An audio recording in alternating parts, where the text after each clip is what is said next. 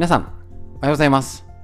手作り構想ラジオ週末特別版ということでですね、1週間のまとめ放送を土曜日にお伝えしているんですけれども、今週は3回しかやっておりません。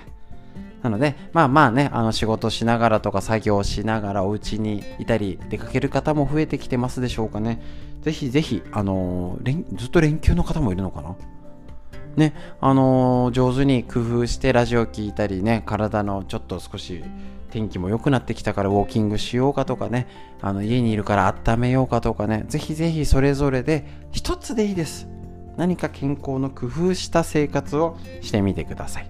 ね、で、えっ、と、こちら、週末版ということでお伝えして、ちょっとね、本編が短いので、ついでにちょっとだけお話しさせてください。えっ、と、手作り酵素ですね。えっ、と、ぜひ備蓄を用意しましょう。もう何かあったら、ね、災害も含めてコロナだけじゃなくて、また冬の流行なんかね、ワクチンとか、また薬がとか状況が、おそらく年内と来年、また状況が変わってくると思います。ね、それがどうよく変わればいいですしまた薬を使ってとかになったりしてくると思います。そうするとやっぱりどこまでまたその薬の副反応がとか、ね、今病気、ね、あの基礎疾患持ってる方、ね、結局不安はまだ来年まで続くと思うんです。何かしらね。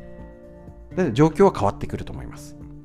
ね、だんだんあだいぶ落ち着いてね、大波小波の波が減ってきたのねなのかまたドーンってくるのかなんかダラダラじゃね？みたいなのかが予測できるのでまだあのそういうのに対応するためには何しろ発酵食品。もうこれ以上に勝るものはありません。だから手作り酵素なんです。手作り酵素を余分に用意しましょう。で食料ももちろん。例えば濃厚接触者の話でこれもラジオで聞いたんですけどいきなり2週間例えば例えばね家族全員備蓄がありますか？って言って意外と今ねやっぱ準備してる方増えてきてるんですね。やばいぞと。で実際にそういう体験した方のお話聞くと足りないと。なんで？あの2週間のイメージがあのいつもの買い物なんですよ。えだってそうじゃないの？って思うじゃないですか。その普通2週間って平日はパパ外でお昼食べるよねとか子供はお弁当じゃんみたいな。でえっ、とたまにはねランチとかてんやもんとかねあの今ウーバーイーツですかね。あの出前とか頼んだり何かあのお惣菜これぐらい買ってとかテイクアウトで済ませちゃおうかってのも混ぜた2週間なんですよ。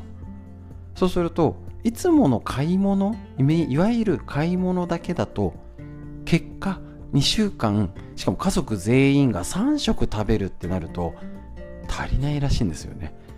そりゃそうだ。それ見落としポイントですよね。なるほどと思って確かにっていうね。ね。だだからあのちょっと思ったよりは多めに用意しておいてそのあのラジオのあのテレビ局の方そのなあの司会の方あのアナウンサーの方がなっていや足りなかったんですよつって。もう最後カップラーメンでしのいでみましたみたいな ことになってたらしいのでぜひぜひ2週間って長めかなっていうのをもう一度家族と話してみてください。でその際手作り酵素もそう。例えば朝晩今の飲んでる設定じゃダメですからね。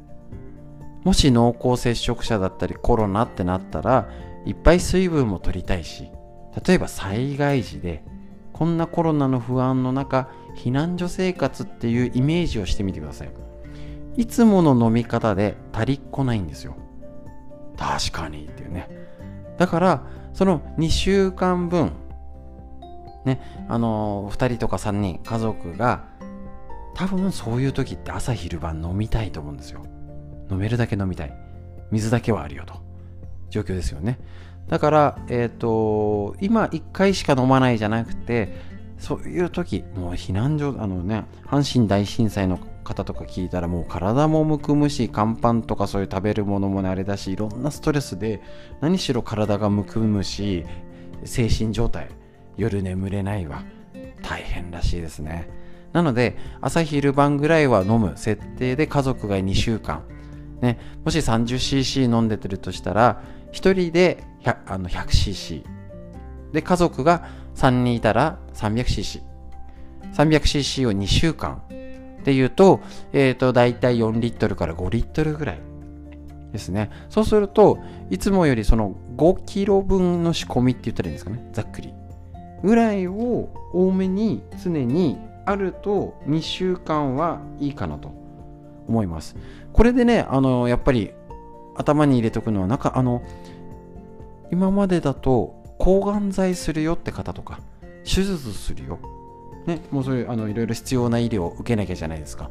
その時にどうしたらいいですかって言われて、何か酵素でできることはって言った時に、ね、その時酵素飲んだ後って手術もしたりとかそういうことってすぐ飲めなかったりできないし実際入院してたら多分酵素を飲んだりあれいや変なものあげないでくださいって言われちゃうんだからじゃあ考え方変えましょう手術とか何かそういう医療とか薬とかね嫌だなって思いながらも受けなきゃいけない。2週間を要は体を変える期間にして徹底的に酵素飲んで温めてってどうでしょうっていうと結構これねやれるんですよ。目標も分かりやすいじゃないですか。何日までにやろうとか。なんか目的もない頑張ろうってできないんですけどあなるほどと。そのあの抗がん剤を受ける手術を受ける。いや余裕がある人はですよね。もうこの日に手術の日程ホルモン治療とか日程が決まってたらそれを逆算してそれまで酵素たくさん飲むとか、ね、あの例えばワクチンとかだったらそういうの前から酵素を飲んで温めて肩周り肩から首の巡りを良くしとく。ね、あのってことがあるかもしれません。あの自分の意思とは関係なく、ね、職場で打たなきゃいけないこともあるし打たないよって方もいるし。で打たない方だったらそれこそ天然エキスのワクチンだと思うんですよね。手作り酵素って。この言い方が合ってるか分かりませんけど、ね、だったらやっぱり少し多めに飲まなきゃだよね。そういうことをやっぱりこの時間がなんかコロナも落ち着いて、うん、なんか政治もどうなるんかねとかなんか大きなね動きがない時に話しときましょう家族と。ねこういう連休の時がチャンスです。日常生活だとなかなか考えられないことだったり、ね、これから秋が深まって10月11月が最盛期、ね、あじゃあちょっと作りやすいりんごで5キロだけ作っとこうかなとか、ねあのー、子供、孫にもちょっとあげたいしなとかいろんなのがあると思いますので常に余分を考えておきましょう。でその時に何度も言ってます。なんか闇雲に作んないでねってもったいないしっていう。必ず備蓄がこれぐらいあって作れるスペースがこれぐらいあって家族はあこれぐらい飲むからでさっき計算したら3人だと5リットルぐらい、うん、まあちょっと足りないけどないよりいっかこれぐらいは用意しとこうって用意準備しとくともう生活ガラッと変わりますからね。で一番欲しい時が作れない時なんです。本当にこういう方たくさん見てきました、ね、でああこんな時構想あったらなっていう場合本当に見てきましたので、まあ、一番秋が余裕があるので、ね、春の時にちょっと余分に作ろう、あ、もう腐ないとかって言ったら無理ですからね。この秋の時にぜひ考えて用意したりとか、あ、ちょっと逆にね、本当に増えてます。あのー、なんでしょう、この連休とか、まあ、急がなくて年末商戦、お正月セールの時に、あの、残り在庫1点限りの冷蔵庫買っちゃう。一人暮らし用っていうかね。あの小さすぎてペットボトルの56本入るぐらいのやつもなんか買った人は音がうるさくてやっぱ電気食うみたいな大変みたいですねだけど今の普通の冷蔵庫って電気代食わないしちょっとねあの安いやつあるじゃないですか。で一番ねあのー、冷蔵能力とか多機能いらないからねあ、あのー、それで一番弱くして蔵蔵として取っといてます。お米入れたり。ね、一番あの弱く温度が高くていいわけですよね。それに保存用にお米と味噌を入れてます。ねあのー、地震とか何かあった時はあの冷蔵庫の中まで潰れないですからねこれいいいいいい案と思ってで冷蔵庫もそうですし、まあ、また中に、ね、新品じゃなくてちょうど買い替えるって家族がいたらああちょうだいみたいなでそういうやつはリビングじゃなくてなんかねあの使ってない部屋とか端っこでいいわけですからね。そういうふうに上手に工夫してやってみてください。そういうことを話すのも今が一番いい時期です。じゃあ話しといて秋どうしようってできるし。なんかね春ってバタバタしてて結構あの年度末年始ってバタバタするのと重なるとねそういう話すらできなかったりするんで今が一番いいです。夏休みも終わって今の時期。ぜひ家族と話してみてください。ちょっと長くなりましたけどポイントのお話しさせていただきました。それでは総集編よろしくお願いします。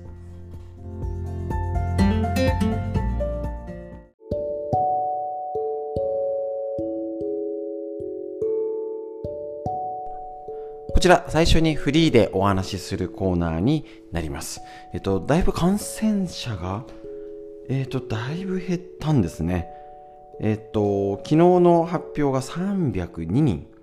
2ヶ月半ぶりに500人を下回るということなんですね。えっと、かなりあの人人流が抑えられてるかはまたね、怪しいんでしょうけれども一応あの大方の予想だと人が動いてる割にはかなりあの要は密じゃなくコンパクトにまあもう大体皆さんもその行動の仕方が分かってきたというか動いてる出かけてるけど少人数でとかねまあねちょうど緊急事態宣言もあってえっとね夜の宴会ができない飲みに行けない状況ですのでそういう場がやっぱり減ったんじゃないか。とか例えばあのー、ね換気？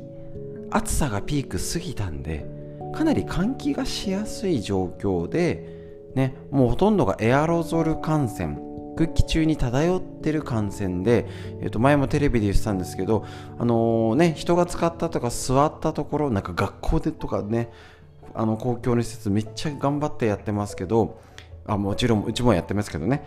あれがはそんなに映らないんじゃないかと言われてます。ですね。だからあの空気中の、えっと、結構湿気もありますし、えっと、真夏のピークを過ぎたから乾燥してるとかいろんな要因が重なったんじゃないかなっていうのがまあまあ大方の予想になります。ということはえっと一応ね、あのー、これからのだとどんどん下がってってこれでピークをねピークアウト。であんまり流行がなくなる可能性もありますし、またなんかダラダラダラダラなる可能性もあるし、また秋冬流行ドーンっていうことを予想してって言って、あえて悪い設定で考えると、これで、えっ、ー、と、食事だったりいろいろ規制を緩和して、また一気に人が動かし出し、動き出して、で、急に寒くなって、密閉が増えたねとかちょっと宴会とかでもちょっと緩緩んできたねだとまた増えてくるんじゃないかなとは思います。だから今です。ね本当は今のうちに政府とかもねいろんな準備をね頑張ってるところはしっかり頑張ってますので、えっ、ー、と、またも秋冬に迎える準備を、え、ー、と、してもらいたいと思うんですけれども、えっ、ー、と、行政だったり、そのね、どうこう言ってもしょうがないところ、はもうよろしくってやるしかないので何ができるの？自分のところで。ねえっ、ー、と家族がしっかりまずやることですね。はい。でえっ、ー、とウイルスと戦う体を作るために家でできること確認しましょう。ね。とにかく何度でもこれが大事。何回も言います。免疫力を上げるポイントで3つ。腸内環境を整えること。低体温を改善すること。自律神経の働きを安定させること。これが免疫力を高める。つまりウイルスや、えっと、他のね細菌が体に侵入してきて、えっと、やっつけたり排除してくれるっていう機能ですね。これで、えっと、しっかり今の腸内環境低体温自律神経の働きを安定させながら食事睡眠運動によって改善をするということなんですね。で、腸内環境を整えることっていうのはもちろん皆さん日頃酵素を飲むっていうこと。と、食事で食物繊維、発酵食品を取るっていうこと。これがね、いわゆる口からできること。ね、手作り酵素も発酵食品ですし、ね、あの食事っていう位置づけで捉えたら、いろんな植物のエキスが、植物天然エキスが詰まって、おりますし日頃の食事でももちろんなかなかね共働きで若い方だといろいろはできなくてもじゃあちょっと食物繊維を多く取ろうか腸内環境にいい食事を取ろうかって一工夫できると思うんですねで、えっ、ー、と、よく寝れるようにすること。く大事です。今、あの、ストレッチの方で睡眠やりまして、前もあの、こちら酵素のコーナーでは、睡眠で取り上げてたんですけれども、ぜひ気になる方は、ストレッチの方のラジオを、えっと、お聞きください。あの、睡眠も、調子悪い人は何かしら睡眠の問題があります。で、えっ、と、元気な人は確実によく眠れてます。だからよく眠れるっていうことを改善するっていうことは免疫力を高めること間違いない。ですし運動ですね。これ何度も言ってます。何度も言ってます。何度も言います。ね腸内環境を良くするための半分の要因が実は運動です。ね結局巡りが良くなってね姿勢とか体のバランスが取れない運動がね動物ですから私たち。じーっとして座っててなんかテレビ見てああじゃねえこうじゃねえ文句言ってたら体は衰え脳が衰えます。そんなになったら免疫力下がって当然ですよね。だからそれをしっかり自覚してみんなそうなんですよ。みんな前より動かなくなってるし平等に年取るしねあのー、環境自体が悪くなる。だからこそだからこそそういう状況を考えたら例えば手作り酵素だったり他のね他に気をつけてるもそうそうですけど今までと同じことをやってたらどうでしょう？マイナスが増えたんです。ね、今まで例えばプラスの30いいことしててあのマイナスが、ね、20とか30だったらまあまあトントンかな。がプラスの30そのままでマイナスが50になる。マイナスが100になるなんていう環境になってると思いません？本当に人とね会う回数が減ってわははしたりねぺちゃくちゃおしゃべりしてあじゃねえこうじゃねえ旦那の愚痴言ったりね あの息子がどうこうなんかねいろいろおしゃべりをして発散したりとかね体を動かしてね時間を忘れるとか夢中になる。ああこれ新しいことやってみようっていうような気持ちの上でもね前向きになる上向きになる外向きに発信するっていうのが結構ねなくなってますよね。だからねマイナスが増えて当然です。もう誰もですよね。働いてる方もリモートが増えてね対面でしてたのも人と会うのが減ってパソコンカタカタ子供も部活ができない大会が減るとかねあの学祭がなくなるとかもうみんなマイナスが増えてます。だからこそのこのラジオです。マイナスを増えてることを知りましょう。でこれを家族で共有しましょう。だから同じようにやってたら調子悪くなって当然。それが人によったら怪我転んだりとかぎっくり腰ね五十肩みたいに出る方もいらっしゃるでしょうし病気となってね、あの何か悪かったところが悪化するとかあるかもしれませんね。今までなかった数字が悪くなるとか。もしもしくはまたは精神的な問題精神面で、えっと、悪くなったりうつ状態ですね。なったりやる気が出ない。なんかね趣味楽しみなんかせっかく楽しみにしてたのになんか元気が出ない。なんてことになるかもしれません。だからそういうもちろん病気になったらお医者さん、ね、病気の診断治療はお医者さんです。けれど家でできることってあると思います。食事を整え、ね、しっかり睡眠ができるように運動して体を温める。代謝を良くして元気になる、ね、腸内環境を整えてとにかくお腹温めて足湯して低体温を改善する。もう当たり前になってますますでしょうか。体温が1度下がると免疫力は30%ダウン。これ以上マイナスを作るのはやめましょう。自律神経がね偏ると免疫力の低下やアレルギー症状を引き起こします。もう下がってるのにこれ以上下げるのはやめましょう。そういうやるべきことが見えてくると生活が変わると思います、ね、であくまで目的を考えましょうね。何をしたいんでしょうか？ねあのなんか足湯して酵素塗って何かしてあれやって終わって一日終わったもうね集中的にやるときって大事です。だから皆さんは何を楽しみたいでしょうか？何を、えーと、一日終わった時にああよかったなって思えるでしょうか？楽しみ。探してみてください。そう目的がはっきりするとやるべきことが整理できると思います。ですね。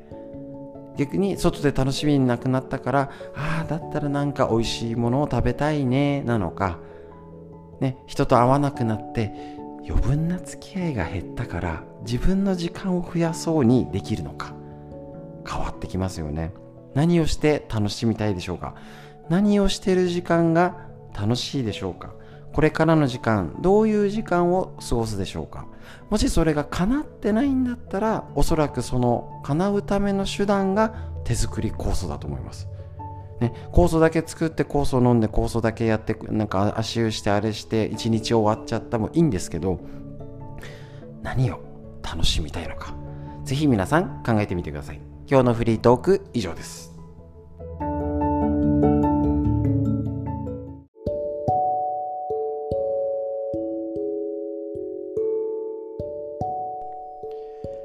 はい。ということで、あの、日頃ですね、あの、こちらの手作り構想のラジオの最後には、空を見上げましょうということで、ね、あのー、空、お天道様見たりとか、雲を見たりっていう中で、昨日いかがでしたでしょうか？中秋の名月名月ですね。こちら、えっ、ー、と、十五夜になります。なかなかね、あのー、まあ、日々忙しいとね、こういうことって忘れちゃいますし、ね、あのお月見ねあのなんか逆に若い方は月見バーガーの時期っていうんですかね。マクドナルドになるんですけどね。そういうので出てきたりとかね。お月見なんていうことでええーと、昨日お過ごしいただいた方もいるかもしれません。こういう季節を感じる。ねあのとっても大事なことですよね。日々生活しててなんかあわわあわわ過ごしてたらなかなかこの空を見上げるっていうのはないんですよね。あの手作り構想の考え方もそうなんですけど季節が限定なんですよ。これ今の時代にとっても不便です。え秋の酵素まだ作れないの？とかね過ぎちゃったらあれ？当時過ぎちゃったあもう作れないんですか？っていうともう超今時じゃないんですだからここに地球の恵み自然の恵みを受け取れる秘密があると思うんですね。これがねなかなか伝わりづらい。そうですよね。だって何でもあのパソコンポチッとすると明日に本届くんですよ。すごいですよね。クレジット払いポチッてやると支払い完了すごいんですよ。いろんなものが省略ね、もちろんこれ生産性が高いっていう見方もできるしいろんなことがすっ飛ばされちゃうんですよね。ねあのある意味デジタル例えばあの今ねあのスマホとかパソコンでデジタル音源って言って音楽がね、あの手軽に簡単に何万曲でも聴ける。便利なんですよ。私音楽好きなんであの iTune ってもちろん利用してるんですけれども何でしょう？あのね CD のつなぎ目だったり昔で言ったらレコードのあの最初のプップップップッななんていうの雑音とか最後の余白ってのがないんですよで音自体も高音低音って言ってまあ息の、まあ、細かいこと言うと雑音とか余分なこのカットされてるから要はデジタル化っていう状態なんですね余分をそぎ落としてるんですよで、全てがそっちに向かってると思うんですね。ね、例えば、え食事のことだって栄養学。ね、人参は何々が多いですよ。例えば今、秋ナスが美味しいからナスにしましょうか。えっ、ー、と、ナスの栄養価。ね、そんな一つのことで言えるわけないんですよ。今のナスと、ね、あのー、夏最盛期のナスと、なんかまだ早いよね。初めてできたね、ナスと。これからもっと秋が深まって、ああ、なんかもう、全部変わってきたね、ナスと。同じわけないんですよね。だけど、例えばそれを学問的に言ったら、そぎ落とさないと一つのこと言えないんですよね。だってなんかあれも言えますこれも言えますコートも言えますって言ったら一つのこと言えなくなっちゃうんですねそうなんですよ。学問ってどういうそういう節があこれあの心得として絶対ですね。言い悪いじゃなくてそういうもんなんです、ね、あの理科の昔の記憶の彼方に消し去ったあの理科の実験って覚えてますでしょうか？嫌いだった方はね言われたって思い出したくもないぐらいの 方もいるかもしれません。よくなんか摩擦抵抗がないものとするとか覚えてないですか？なんかボールが何メートル何秒で転がったよなんてね摩擦抵抗は考えないものとする。あれ地球上で存在しないですよねほとんど。氷のしかも綺麗な上か。ねほぼほぼ現実世界にないんだけどそれを言ったら何も言えないじゃんみたいな。だからそぎ落として何かを言わなきゃいけないんです。そうなんですね。だから失っちゃってる今のものがあると思うんですね。例えば十五夜なんて見なくても明日は来ます、今日来ました。ね別にお正月だっていつもの一日なんですね。だってお正大晦日がだから特別な夜の暗さがあるわけじゃないしねお正元旦だからって太陽の光のなんか強さが変わるなんてことないですよね。うんありえないですよね。けどなんかあの大晦日の最後の夜の感じとかねあのお正月に見たあのねご来光だったり初日の出はなんか特別感があると思ってるとあるんでしょうね。で十五夜だってこういうふうにね夜を楽しんだりすごいですよね。昔の日本人のこのお月様でもう血をついてるなんて想像力すごいと思うんですよね。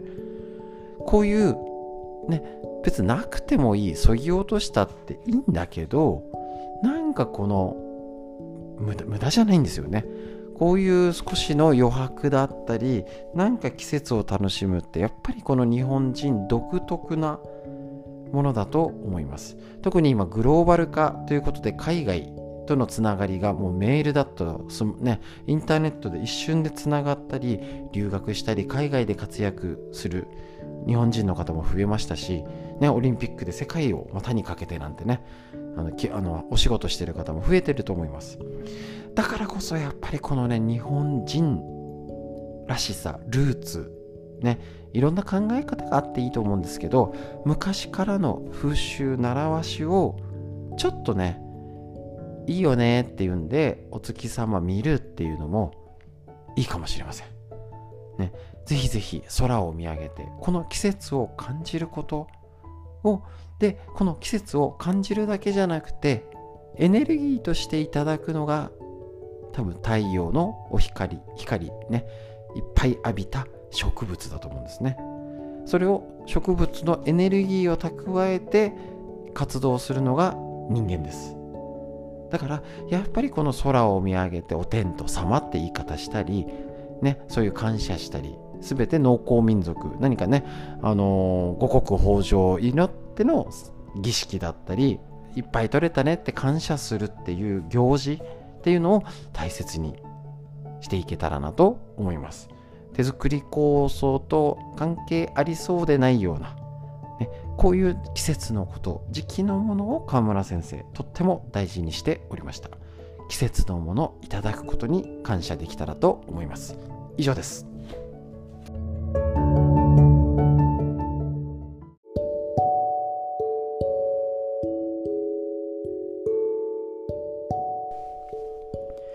はい。それでは最初、フリートークでお話しするコーナーになります。えっと、だんだんちょっとずつ、秋の構想をお彼岸、まあ、一応お彼岸を目安にねってこちら関東平野部ではお話ししてたんですけれども暑さ寒さも彼岸どこじゃないどんだけ暑いんだっていう話ですよねえっと以前ね秋の高層会で人が集まってワイワイワイワイやってた頃懐かしい懐かしいってなっちゃってますよね。もう悲しい。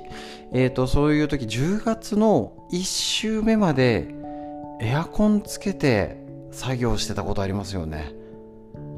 いやーちょっとおかしい。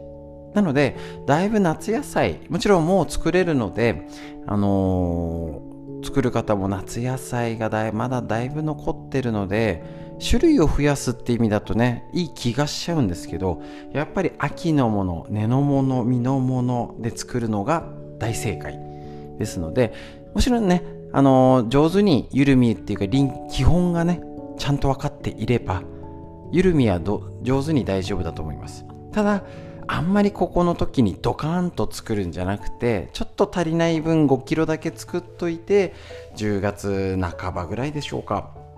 だいたい種類が出揃ってきね出て出始めてからまたちゃんと作る。とか11月になって作る。そういうのも工夫しましょう。そういうコースを作る準備の前にやるべきこと。いつも言ってるんですけどどれだけ必要なのかっていうのを確認してしっかりあの余分ですね。もう5キロでも10キロ10キロでも余分に作ってもらいたいんです。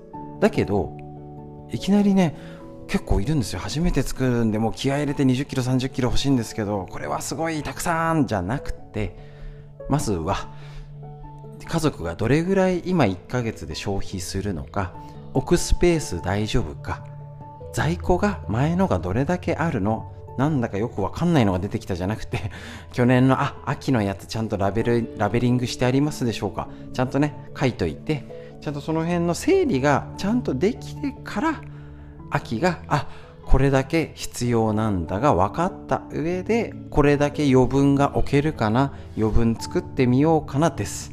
結構ねあの見切り発車しちゃってね もう置ききんない大変ですとかあれ余分作ったもつもりが全然足んないんですけどみたいな。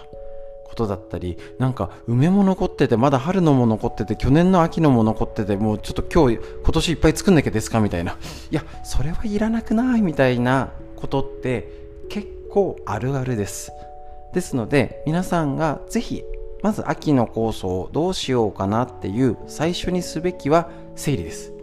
今の在庫確認しましょう。海の精どれぐらい残ってますでしょうか？ね、あの今だとね10キロで大瓶1本使いませんのであると思ったらなかったんです。すぐ送ってくださいなんてねあので電話がよく1年に1回はあります、ね、足りないみたいな。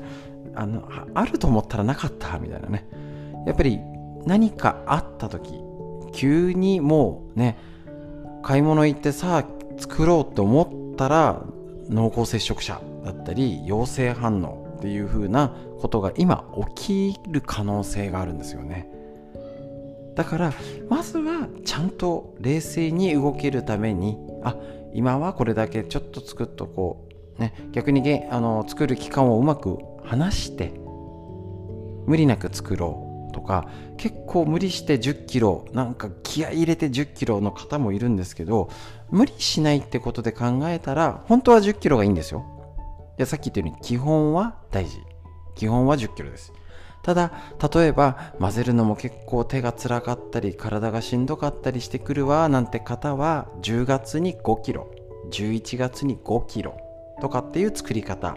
でもいいでしょうしあの基本が抑えた上でね飲んだ上でじゃあちょっと余分は大変だからりんごとか柚子で23キロずつ作ろうとか。そういう上手な臨機応変をやりましょう。ね、あのあくまで基本を抑えた上でのアレンジです。きちんとあのもちろんあの代理店ですね。各代理店だったり十勝金星社指導のもと正しい作り方。結構多いんですよ。最近ネットのせいでえー、そんな作り方聞いてないよなんてこともあったり。なんでしょう秋の酵素洗っって全部水拭かなきゃとか乾かさなきゃとかね。なんかそういうかなあの漬物はねあの水気取らなきゃとかあるのでそこまでならまだいいんですけど1ヶ月なんか電気毛布にくるむとかなんか泡が立たないと発酵じゃないからまあ1ヶ月毎日混ぜてます。これいつまで混ぜたらいいんでしょうって電話が来て。いやどこで教わったんですかっていうとどこどこぞの誰べえさんっていうとうん知らない人だったりやっぱりねあの強根と海のせい発酵剤と仕上げの海のせ。ね、これはあのもちろん今の時代ですから使う使わないはおそらく他のとこで習ったり酵素ジュースみたいな感覚で、えっと、クックパッドにも載ってましたからね。作るのはあの今は自由なんですけど基本的にこちら指導しているのは教根と海の生と正しく作ったやり方。でないとえ保存とかどうなのとかこういう時どうなんですか？って答えられっこないんですよね。だって元の作りどういう考えでそれをしたのってのが分からなかったりするのをちょっとお答えできないということになりますので。ね例えば同じ味噌とかでもね私なんか例えば八丁味噌とかの作り方ななんでこうなっちゃったんですか？って言われてもいや作ったことないしみたいな。いやあの一と味噌ってくくりでは一緒なんだけどいやわからないねとしか言いようがありませんので正しくもちろんねこちらの情報を特にえっと、教根と海のせを使った方に届け届き届けるようにっていうことの主で話しておりますので他の作り方他の使い方とかでこのような考え方がどこまで適用できるかは分かりませんので自己責任でお願いします。ということで手作り酵素のお話になりました以上です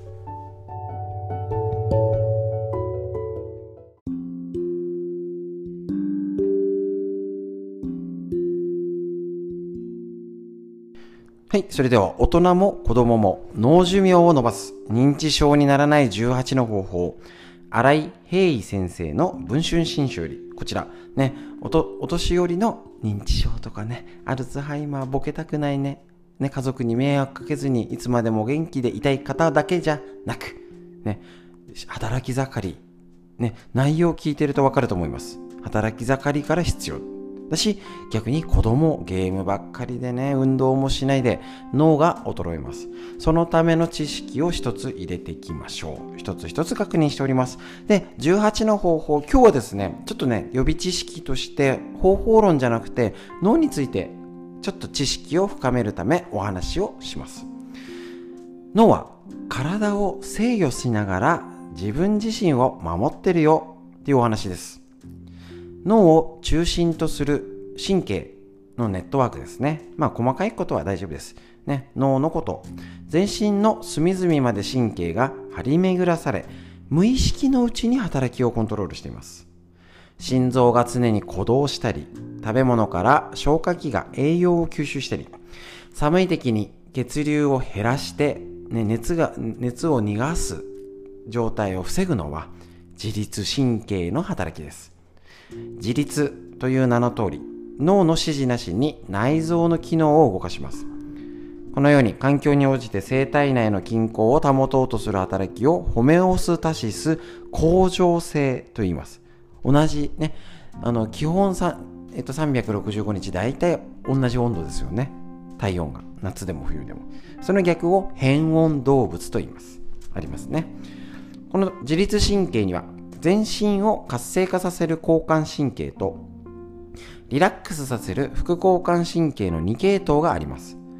戦闘モードが交感神経でメンテナンスをするのが副交感神経です。これね、聞いたことあると思います。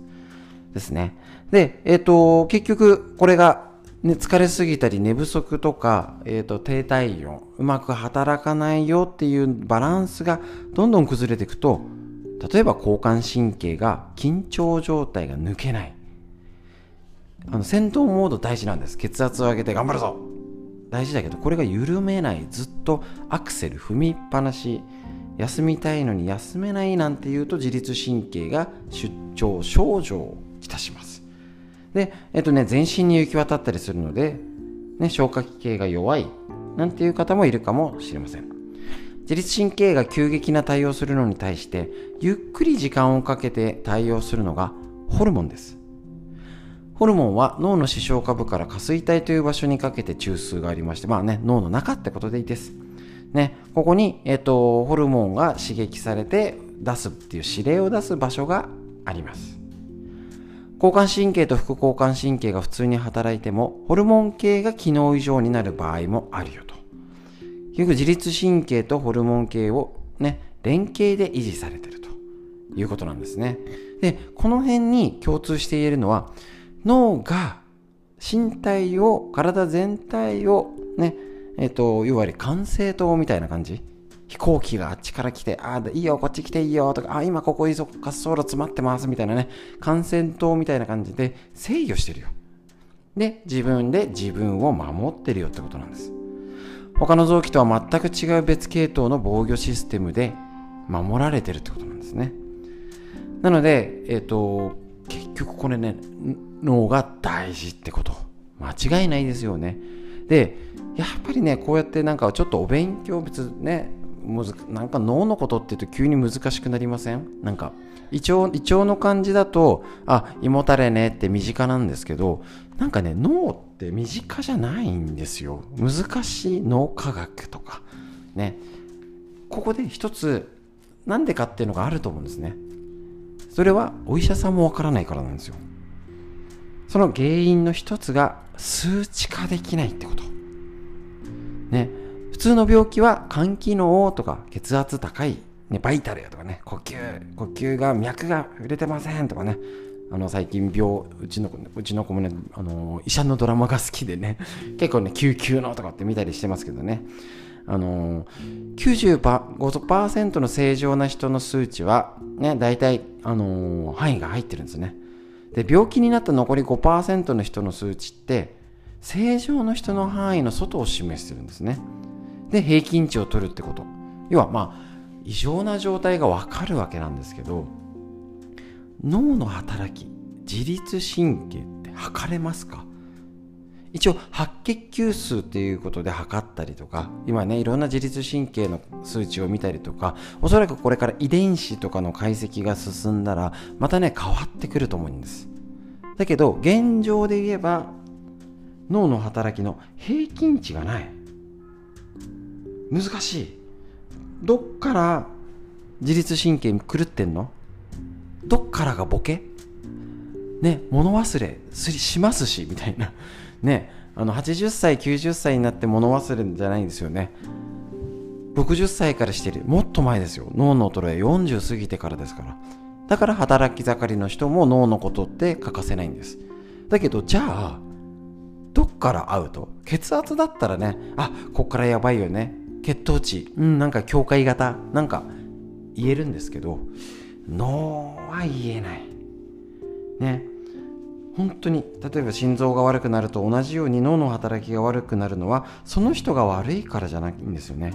だって心臓って急に心筋梗塞だけどあもちろん生活もう悪い生活明らかにしてたらそうですけどまたねだからね脳の病気ってね誤解されやすい勘違いされやすいよく分かってない。だから困るんです。でも分かってることそこで対処しましょう。確実に衰えます。どんなに頑張ってる人でも衰えます。100%衰えます。ね。間違いないですよね。でそれがもう40過ぎたら衰えます。座りっぱなしでパソコンばっかり画面とかスマホばっかり見てたら衰えます。だから対処しましょう。脳を元気にしていきましょう。以上です。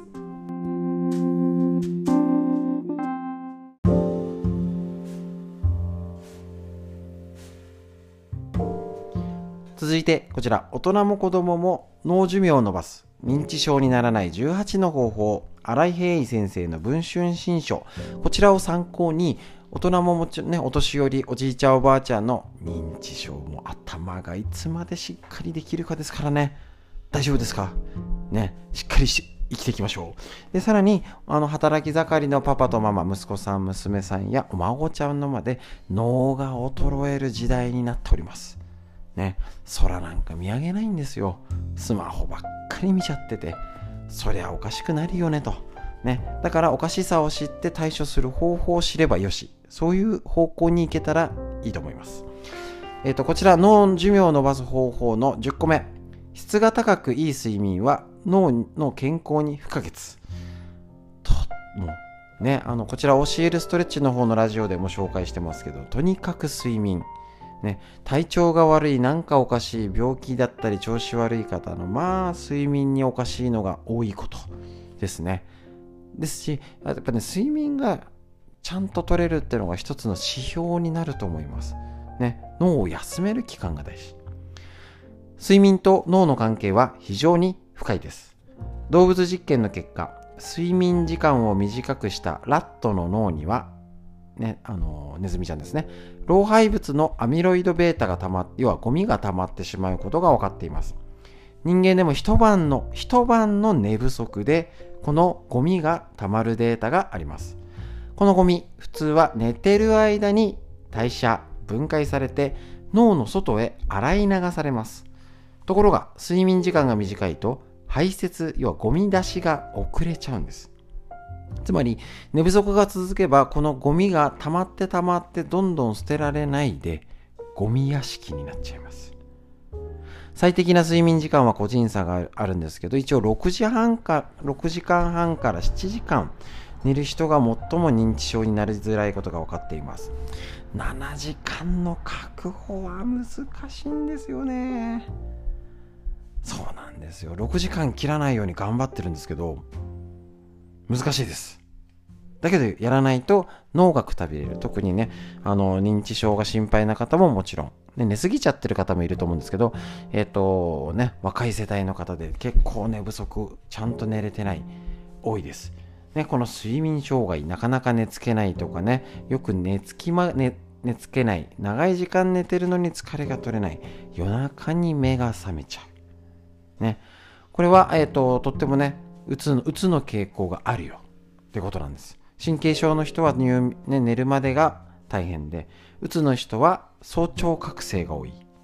寝たいのに起きちゃう。ってことなんですね。だから睡眠をとにかく大事。とにかく大事。とにかく大事です、ね、なのでしっかり寝れる状態を作ること。特にこれねあの、一つ手作り酵素に関して言うと、意外や意外。なんか寝る前に酵素を飲むと、トイレに近くなっちゃうんじゃないかなって方いるんですけど、結構ね、もちろん全員じゃないから試してみてください。夜のお風呂上がった後とか寝る前、直前じゃなくてもね、9時から10時ぐらいに、いつもの割る水の量はそんな多くなくていいですよ。少しの量でいいから酵素を飲んでエネルギーが入ると、しっかり夜寝るエネルギーがあってかえってよく眠れたりその方がトイレ起きないって方もいるんですね。そうするとよく眠れるとこのゴミ処理がちゃんとしてくれるですね。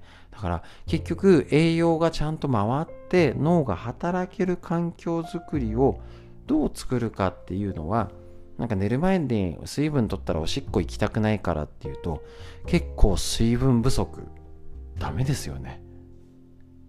ね、あの飲みすぎも良くないですけど、が下手に我慢しちゃうのも良くない。ね、なんで、水分取ったからおしっこに行きたくなってるわけではないんで。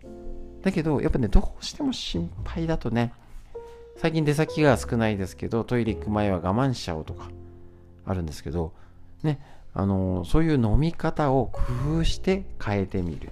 脳を休まるように夜寝る前お風呂上がりにゆったりストレッチしたり足湯してお腹温めるとかの工夫してみてください、ね、手作り酵素も睡眠不足ではちゃんと活躍できません。腸が元気になれません。ぜひ睡眠が取れる環境づくりを考えましょう。秋の夜長に。逆かダメか考えましょう。以上です。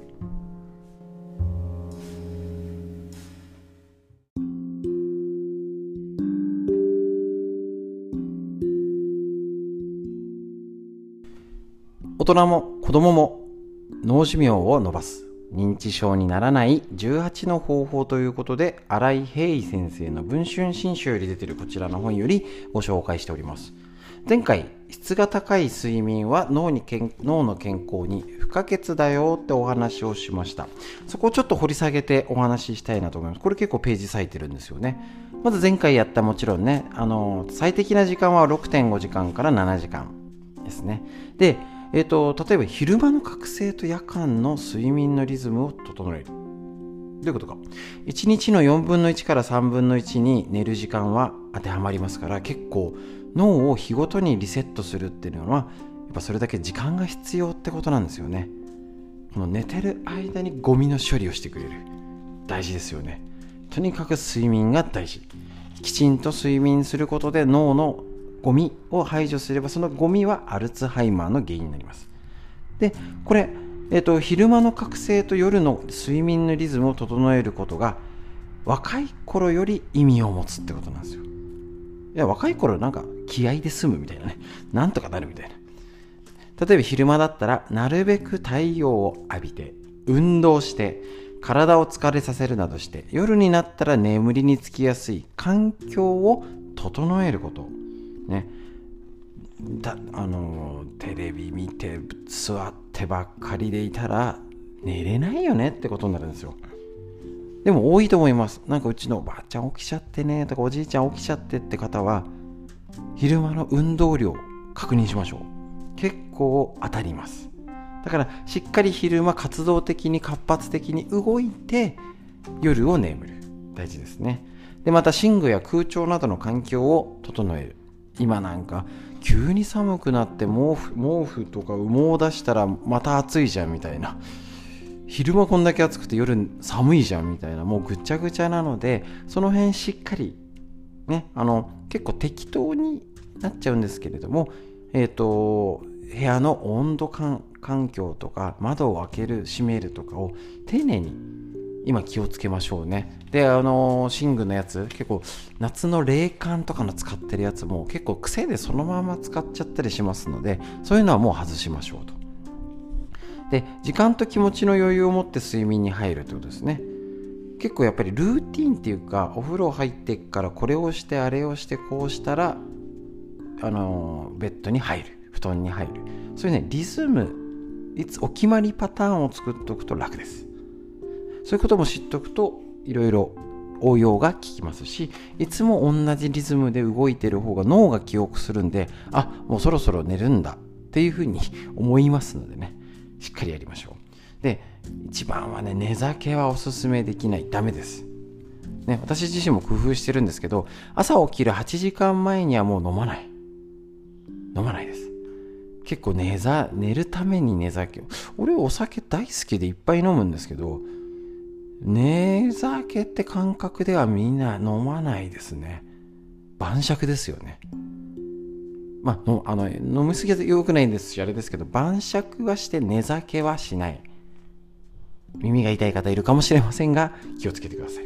そんなようなことで睡眠のやっぱ寝るっていう事柄一つとってもどうでしょうか？こういうことをちょっと聞くとああ大事だなって思ったりねあのー、今 YouTube であのよく眠れる音楽とか自律神経を整える音楽。なんかふわーみたいななんか波音がとかすごいあるんですけどあれね結構ね使えるんですよ。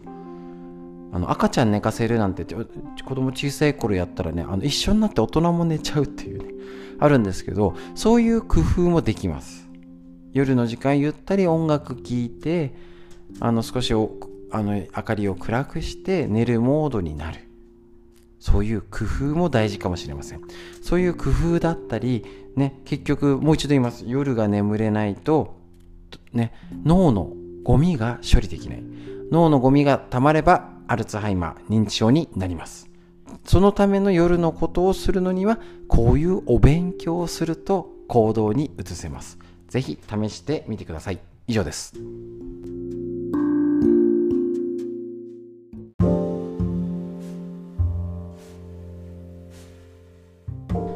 続いて、東洋医学の知恵を一つ。参考本こちら。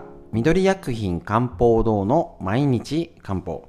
体と心をいたわる365のコツ。桜井大輔先生の本からご紹介。ねえっ、ー、と気になる181920もね。タイプ B の食べることの対処とかね。えっ、ー、と閉経によるドロドロ血の条件だったり赤い風にはレンコンがおすすめなんて話がありますのでもしよかったら本のご覧くださいとね言わないんかいと言わないです。9月21日こちら、秋は冬の乾燥に備えて潤いを補う食べ物を。秋におすすめの食材は潤いを補う食べ物です。これはまさに養生の考え方で、これからやってくるのは乾燥する季節の冬です。ですから、それに備えて秋に潤いを蓄えていくことで冬を快適に過ごすことができるのです。潤いを補う食べ物には豆腐や湯葉などの大豆食品、緑豆、えっと、梅干し、白きくらげ、野菜など、野菜、野菜なら、あ、野菜なら、すいません。野菜なら、きゅうり、冬瓜、トマト、レンコン、果物なら、柿、すもも、梨、パイナップル、ビワ、ぶどう、みかん、メロン、りんご、レモンなどがあります。ただし、果物や生野菜は体を冷やすものも多いので、キンキンに冷やさず、せめて常温で食べるようにしましょうと。いうことなんですね。もちろんこれそうなんですけど、さらに加えて、国産を選びましょうね。時期のもの。ね、どうしてもこういうものを見ると、こういうせ、ね、もうちょっと、あの、そういうところまで言及してくれてればいいんですけど、まあまあ、その辺はね、しょうがないとしまして、こういう情報、秋のね、冬の乾燥に備えて潤いを補う食べ物ということになります。えっと、こういう東洋医学的なのだったり、えっと、家庭療法、ね、民間療法みたいなことで、えっと、やっぱりね、当たり前なんですけど、忘れちゃうんですよね。ついつい。で、なったら大変だ。これが人間の差がかもしれません。こちらね、当たり前に読んでましたけど、秋はもう一度言います。冬の乾燥に備えて潤いを補う食べ物をこんな当たり前のことですよね当たり前ですできてますでしょうかそうなんですよ乾燥する冬に備えるって意外とそんな特別じゃないですよね。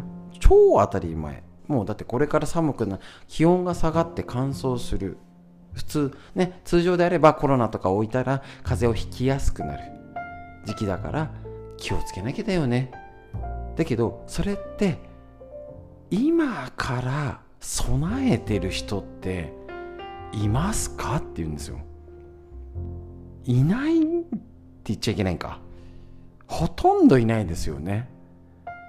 そうすると結局ねあのー、今なんか大変になっちゃってるとかだけじゃなくてコロナもそうです。なんか今減ってるからいいのかじゃなくて秋冬を備えるとかってことで昔の暮らしってあったはずなんですよ。冬を過ごすために。秋冬過ごすために手作り酵素は秋のもの根のもの実のもので冬を越すための準備になります。そうやって余分に必要なものたくさんあるものを保存するってことをしたり今のうち用意しとこうだったりすると思うんですね。でもなかなかできない。調子悪くなったら何とかしよう。ね災害が起きたら備蓄品見よう。そうなってませんでしょうか？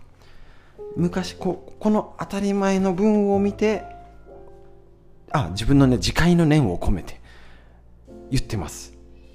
備えるっていうことをきちんと全部じゃなくていいですよね。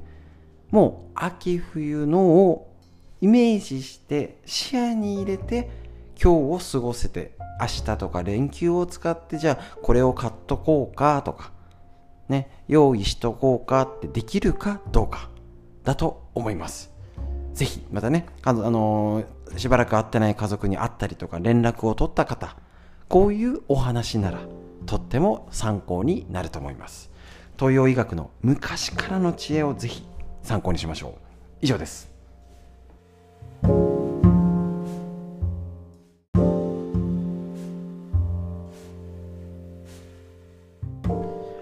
東洋医学の知恵を一つこちらさいつもの参考本緑薬品漢方堂の毎日漢方体と心をいたわる365のコツ桜井大輔先生の夏目社よりこちら出てる本になりますこちら、えっ、と、9月22日のページ。酸味と甘みの組み合わせは、潤い不足に効果的。前回やりましたね。冬の乾燥に今から備える。この視点ありましたでしょうか？ね、もちろん今を大事にする。大事ですけど、備えるっていう上だと先を見越しましょう。中医学には酸寒カインという言葉があります。難しいですね。酸味と甘み、化ける影。ね、あの、陰と陽の陰ですね。これは酸味と甘みを合わせて取ると陰を生むという意味です。陰とは体内の血液を除いた水分の総称でもう一度言います。体内の血液を除いた水分の総称陰。陰と陽の陰ですね。体を潤し細胞に栄養を与え興奮に対する鎮静のブレーキとして働いています。陰が不足した状態は陰虚。ね。えっ、ー、と陰と陽の陰が虚しいと書きます。喉が渇きやすく冷たいものを欲しほてりやすくのぼせやすいという症状が見られます。足りない陰を補うには酸っぱいものと甘いものを一緒に摂ると良いとされます。酸味には引き締める作用があり潤いを集めて作る力潤いを集めて作る力があります。甘み砂糖の甘さではなくて食材自体が持つ自然の甘さのことも含まれます。甘みには需要の力があり元気を補います。代表的なものは酢豚です。おお中国っぽい。豚肉と陰を補う食材ですので効果倍増。他に簡単でおすすめなのは白米と梅干し。白米は甘みの性質を持ち胃腸を整えて渇きを癒し。梅干しの酸味には潤いを補う性質がありますということなんですね。陰を補う食材には他には豆腐や豆乳の大豆製品や白菜ゆるねゆりね松の実など白いものが多いとされます。まさしくこういう考えはね本当に東洋医学ズバリですね。血液を抜いた水分の総称なんだよ血液抜いたら水分あるのかとは思うんですけど例えばリンパ液だったり、えーとね、きっとね脳の中にもねあの脳脊髄液があったり脳そのものはもう9割水ですよね。水分潤いねあのプチって切らないと血は出てこないですけど潤いありますよね。だからこれを陰として捉えて陰虚ねこれが足りなくなる水分が足りなくなるよなんて見方が本当にね東洋医学的らしい西洋医学にはない考えですね。だから多分これ余白だと思うんですよね。血液成分でも言えることあるんですけどじゃあ血液成分以外が体の良し悪しって表していることあるんじゃないの？って思うんですよね。だから皮膚を観察して目を見て爪ですよね。この毛細血管の状態でねあの血液のとこ以外も見たりベロの状態ですね。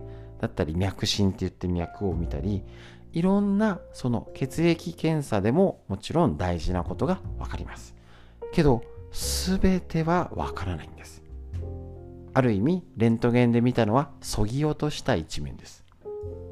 よく怪我でレントゲンには異常はないですねって言ったって筋肉映んねえしと。ね。その歪みとかねじれは今のところお医者さんのだとわからない、まあ、それ病気じゃないって扱いなのでお医者さんは病気のプロです。だからそれ以外を見るっていうところの余白があるんじゃないか。合理的そのちゃんとそぎ落として言える部分学問的なのことはプロに任せて家では余白顔色とか元気がないななんか最近食欲がないな家族じゃなきゃわからない体のサインを読み取ること。これを教えてくれるのが東洋医学というテキストなんじゃないかなと思います。一つ一つお勉強していきましょう。以上です。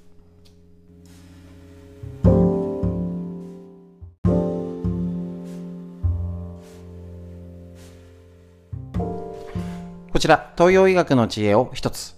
参考本は、緑薬品漢方堂の毎日漢方。体と心をいたわる365のコツ。桜井大輔先生の本から紹介していきたいと思います。あ、ちょうど昨日ニキビはどのタイプってあったんですね。ぜひ、ちょっとね、あのー、この本利用して見てみてください。今日24、9月24日。目の充血の原因は目の使いすぎです。目の充血はパソコンの使いすぎ、テレビやスマホの見すぎなど、目が疲れた場合に起こります。使いすぎによる充血には使いすぎないことが一番。間違いないですね。単純。とにかく休めることが大事です。時々遠くを見るようにして目の筋肉をほぐします。また瞬きが減ると乾燥して充血のもとになるのでずっとパソコンを見続けて瞬きを忘れているような時は目を閉じて潤いを補給しましょう目をぐっと押さえたりこすったりすると傷をつけることになるので注意してください。ただし細菌に感染して炎症を起こしているケースもあるので充血が続く場合は一度眼科にかかるといいでしょう。とにかく使いすぎはダメなので目を休めましょうということです。すいません。あの急遽隣のページが気になってしょうがないので23日昨日お休みだったんですけど言っちゃいます。すいませんもうね。いきなり適当にやっちゃうという。昨日の記事皮膚は内臓の鏡という考えがあり肌トラブルのニキビや体の不調のサインとして対処できるってことなんですよ。気になってしょうがないんで読んじゃいます。あなたのニキビはどのタイプ？4つのタイプがあるよ。白ニキビ。おでこ周辺に出やすく。白く小さいのがプツプツとたくさん見られます。呼吸器系が弱い。方や辛いものが苦手な人辛いものを食べると咳が出る人にも多い。これは皮膚に熱がこもってる状態。白ニキビだそうです。赤ニキビ。気にしたことないですねニキビの色。2つ目赤ニキビはこめかみあたりから耳周辺に多く赤く盛り上がったニキビ。女性では月経前後に見られることが多いです。また、イライラに伴って出やすいのも特徴。辛いものや脂っこいものが好きな人によく見られ、中医学では血、血に熱がこもった血熱という状態です。続いて黄色ニキビ。フェイスラインに出やすく、海が溜まったような黄色い状態になりますある。油っぽい肌質でニキビ跡が残りやすいのも特徴です。脂っこいものが好きな人。便秘になりやすい人に多く見られます。白や赤ニキビが悪化すると黄色くなるので、皮膚や血の熱を取る対策をします。紫ニキビ、口周りや顎、首や胸、背中などに出ることが多く、芯がある紫色のゴリゴリとしたニキビです。このタイプは月経痛があり、経血にレバー状の塊が混ざることもあります。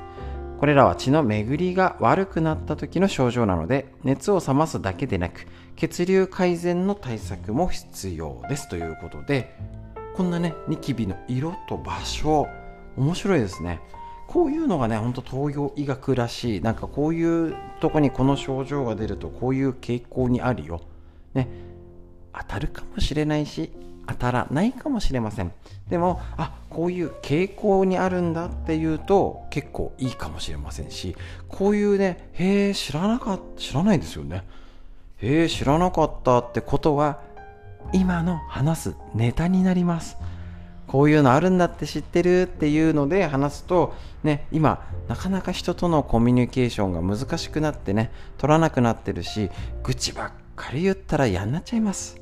こういう有益ないい情報をぜひ皆さんシェアしてこういうなんだってねっていう家族の会話にしたり普段離れてる家族ね、お彼岸で人と会ったりとかする時の会話にするとお互いいい関係になりやすいと思います。ぜひ知っときましょう。以上です。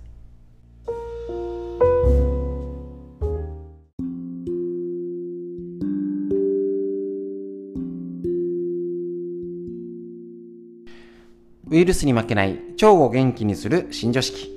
免疫力を腸から上げる45のトリビアということで、こちらですね。えっ、と、前回途中で食物、あ、そうそうそうそうそう、ページ数間違えて やっておりましたね。まあ、持ってない方はね、大丈夫ですし、持ってて一緒に勉強していただいている方、なんかね、結構ね、あ、本買いましたって嬉しい声聞くんですよね。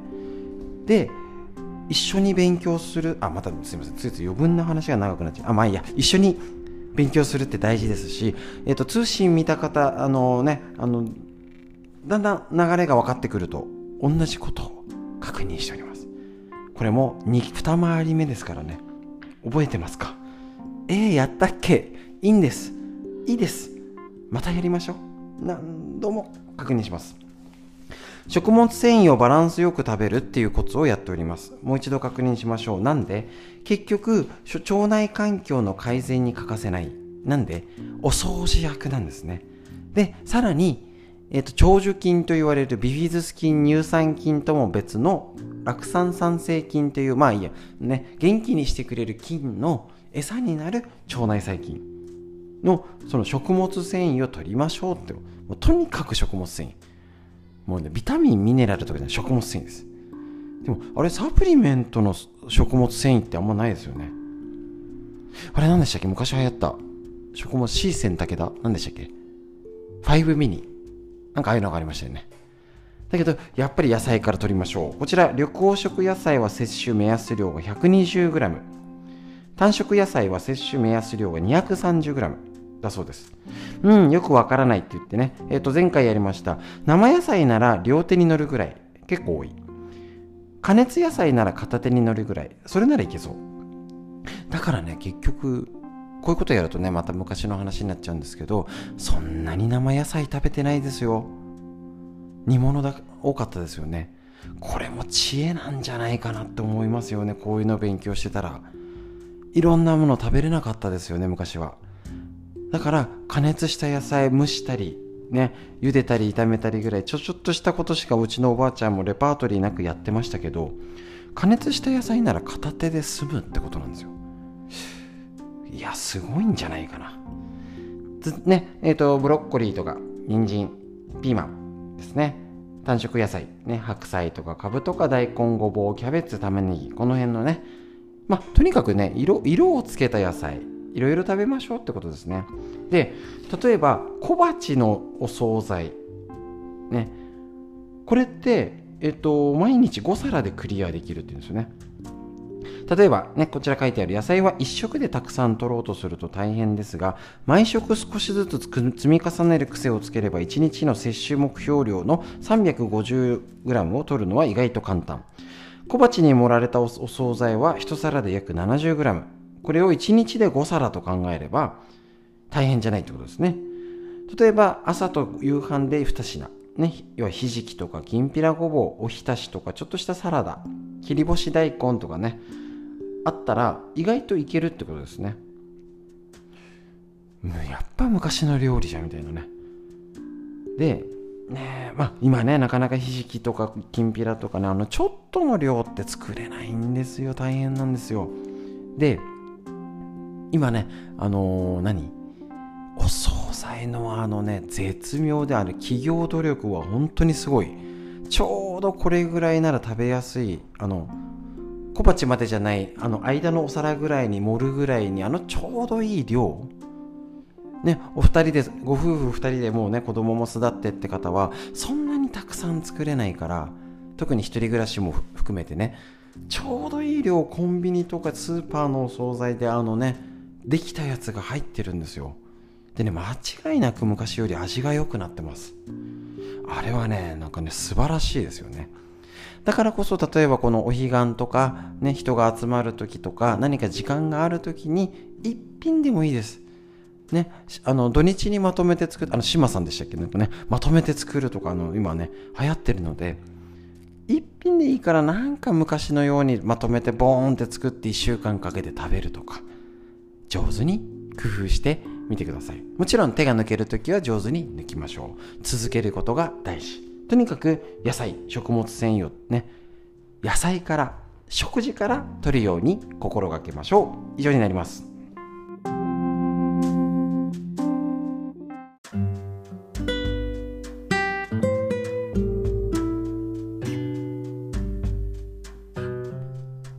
こちらウイルスに負けない腸を元気にする新常識。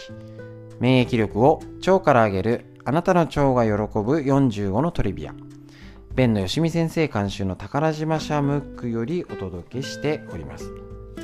こちら、えっ、ー、と、一日の始まりは食物繊維たっぷりの朝食から、時間がなくてもまず朝食を食べる習慣をってことなんですね。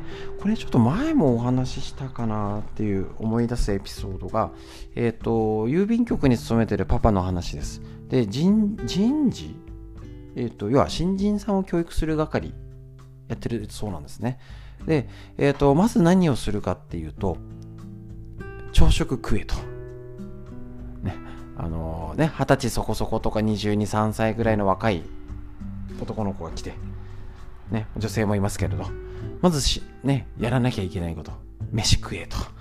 ね、あの、もうほぼほぼ間違いなく朝ごはん抜いてる、ね、あのー、若い子たちは夏バテするそうです。もう配達に今日無理っす、いけません、すいません、だと困っちゃうんですよね。もちろんですよね。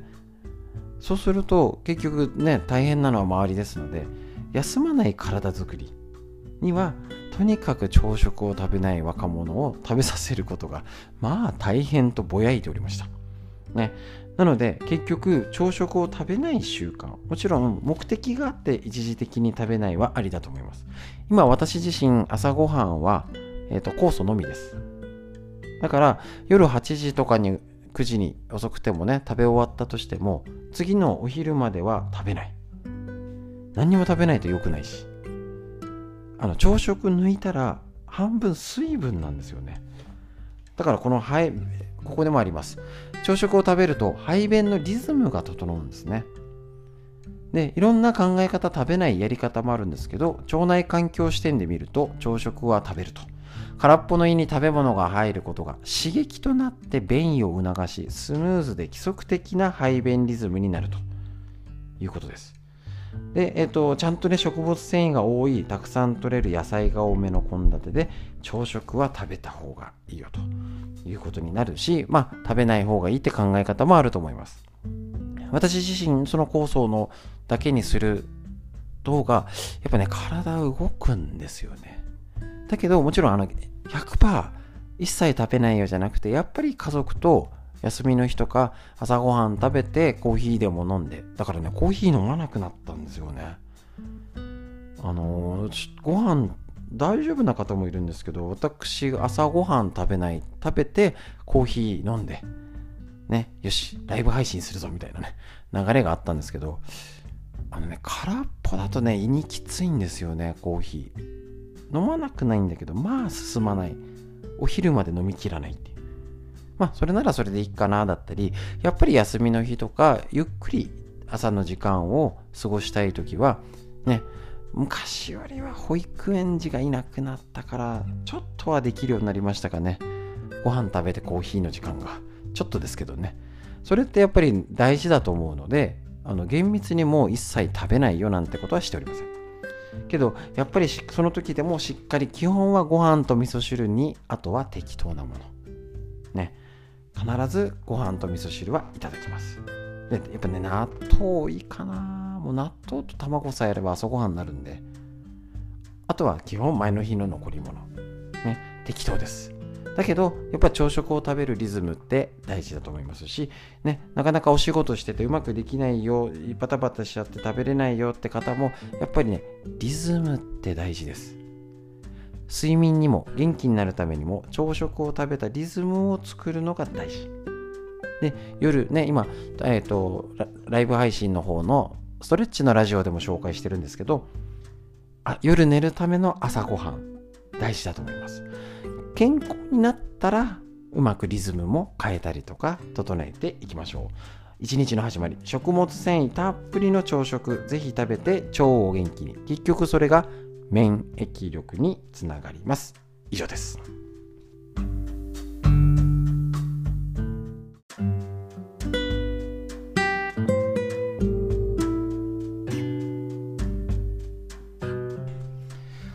はい。それではこちら、ウイルスに負けない腸を元気にする新常識。免疫力を腸から上げるあなたの腸が喜ぶ45のトリビアということで、宝島シャムックの監修弁のよしみ先生の本がとってもカラーでムック。分かりやすいんですよね。ぜひお買い求めください。そんなに高くない。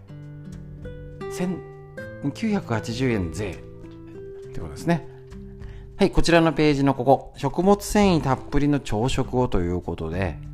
ね、あの前回も紹介しましたけどやっぱり朝ごはん食べることもちろんあのいろいろ考え方があってどうに食べるとか食べない考え方あるんですけどあくまでこれ腸内環境を良くするための食べ方として朝ごはん食べた方が刺激にね空っぽの胃に食べ物が入ることで刺激となって便意を促すよってことになるんですね。そこで理想なのが旅館の朝食のような和定食。思い出してみてください。行ってないですね。もう全然もう温泉に行きたい。心の声が漏れちゃいました。すいません。ねあの朝食た最近は朝食バイキングってところも増えたんですけどねご飯に味噌汁鮭があったり納豆とかですね。でちょっと煮物とかおしんこがあってっていういわゆる和和定食。ねあの煮物があってね。そういうのが理想的なんですね。もう勝手に食物繊維あるじゃんっていう。で朝食を抜くと集中力が下がるっていう研究結果もあるし今食べ過ぎは良くないんでね、あの2食とか減らしてるっていう方も増えてきてます。あくまでこれ腸の問題ですね。で、例えばね、それであの手作り酵素も飲んでる、あ、俺今そうなんですけど、まあ全部じゃないんですけど、もう午前中酵素しか飲まない。ですね。何杯飲むって分かんないですね。で朝1杯は普通にコップで飲んで、あとはあのペ薄あのペット、うんと水筒みたいな簡単なあのドリンク飲む容器があるんでそれにもうなみなみ入れてもうお昼までちびちび飲んじゃう。だから割った量にして500以上は飲んでますね。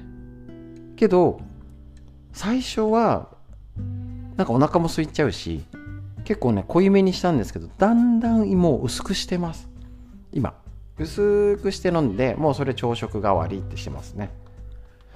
だけどえっ、ー、と結構ねお酒も飲むし結構食べたりもするのでまあそういう目的がちゃんとしてればいいかな。そうじゃなければ基本は朝食を食べる。ね。でぜひね今どっちですかね。コロナになったからご飯をちゃんと手を凝るようになった方とコロナになって全然作らなくなっちゃった方が二分してるようです。ね。本当になかなか難しいんですけどチャンスなんですよ。普通だったらひじきとかきんぴらとかねあのめんどくさいんですよ。だけどやっぱりそれをちょっとまとめて一回作っとくとかってすることで腸を元気にしてそれこそ最高のワクチンだと思って昔の煮物作ってみないでしょうか。ねいろいろありますよね。あのひじき作ったりきんぴら作ったり切り干し大根とかねあのー、これからだとほうれん草のおひたしにしたり肉じゃがにしたりとかね。結構みんなもう、まあ、100歩譲って揚げ物はしょうがないね。もう1人分2人分を揚げ物大変ですからね。だけどお味噌汁と煮物は作ってみませんか。ねもう米はパンでもいいです。最悪最悪ですけどね。味噌汁具だくさんも何でもぶち込んで煮物一品でいいから作ってみましょう。そうすることで腸が元気になるんだったら最高のワクチンだと思います。これからどうなるかわからない。ね。なんかあのワクチンも3回目なんだか。ね。もちろんあの選んでワクチン打ってない方もいると思います。打ってないんだからこれからもっとねならないようにするんだから最高のワクチン。和食を。ね、毎日、ね、点滴のようにワクチンを接種してみてください。ちょっと表現が正しいかはよく分かりませんが、何しろ和食、間違いありません。以上です。